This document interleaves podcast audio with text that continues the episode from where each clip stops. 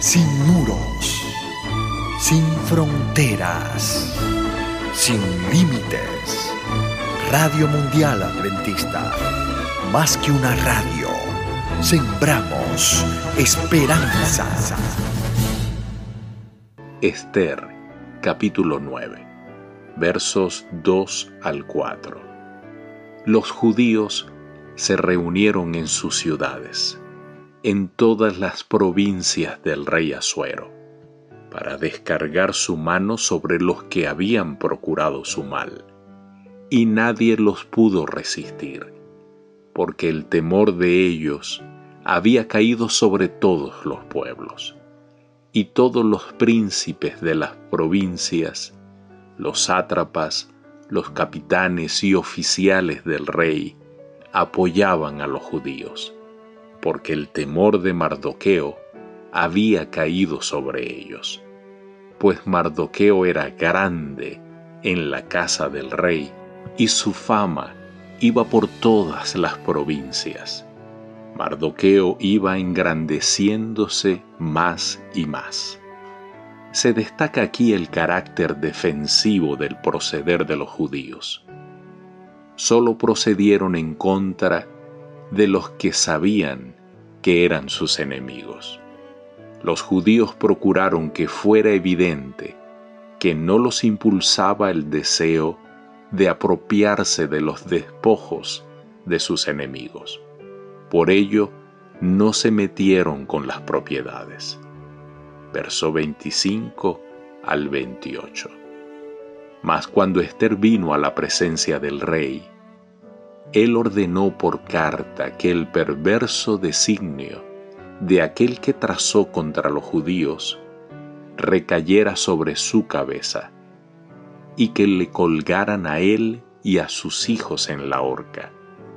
Por esto llamaron a estos días Purín, por el nombre Pur y debido a las palabras de esta carta y por lo que ellos vieron sobre esto y lo que llegó a su conocimiento, los judíos se establecieron y tomaron sobre sí, sobre sus descendencias y sobre todos los allegados a ellos, que no dejarían de celebrar estos dos días, según está escrito tocante a ellos conforme a su tiempo cada año, y que estos días serían recordados y celebrados por todas las generaciones, familias, provincias y ciudades, que estos días de Purín no dejarían de ser guardados por los judíos, y que su descendencia jamás dejaría de recordarlos. La tristeza se convirtió en alegría.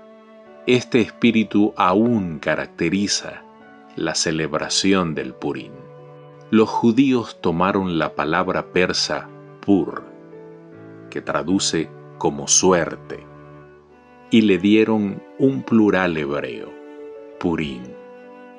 Quizá eligieron la forma plural de la misma porque Amán echó suertes varias veces o porque los judíos celebran la fiesta en dos días sucesivos. Los argumentos de Mardoqueo habían sido confirmados por su propia experiencia personal. Estos días de Purín es un hecho curioso la adopción universal de la fiesta de Purín por la nación judía.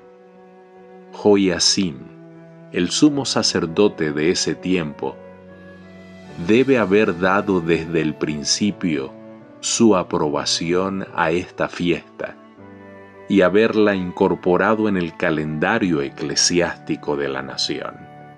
De lo contrario, difícilmente habría alcanzado su carácter universal. La fiesta debe haberse hecho obligatoria por orden religiosa y no civil los judíos de ese tiempo resolvieron que su observancia fuera perpetua. Los judíos celebran esta fiesta hasta el día de hoy. La primera carta escrita por Mardoqueo marcó la intención de esta celebración entre los versos 20 al 24. Pero seguidamente se escribió una segunda carta entre los versos 25 al 28 para confirmar su observancia. No se divulgó como un decreto ni en el nombre del rey, sino como una carta en nombre de Esther y de Mardoqueo. Maravilloso Dios el que tenemos, quien cambia la tristeza en alegría y la maldición en bendición. Toda prueba que Dios permite es para al final pulir nuestro carácter y al mismo tiempo purificarnos como sus hijos, identificar a los malos y extendernos a mejores cosas y logros. Querido Dios, ayúdanos a soportar el fuego de la prueba y te agradecemos porque no seremos probados más de lo que nosotros podamos resistir. No entendemos todo lo que pasa a nuestro alrededor, pero Señor, nos rendimos a tu voluntad. En el nombre de Jesús, amén. Dios te bendiga.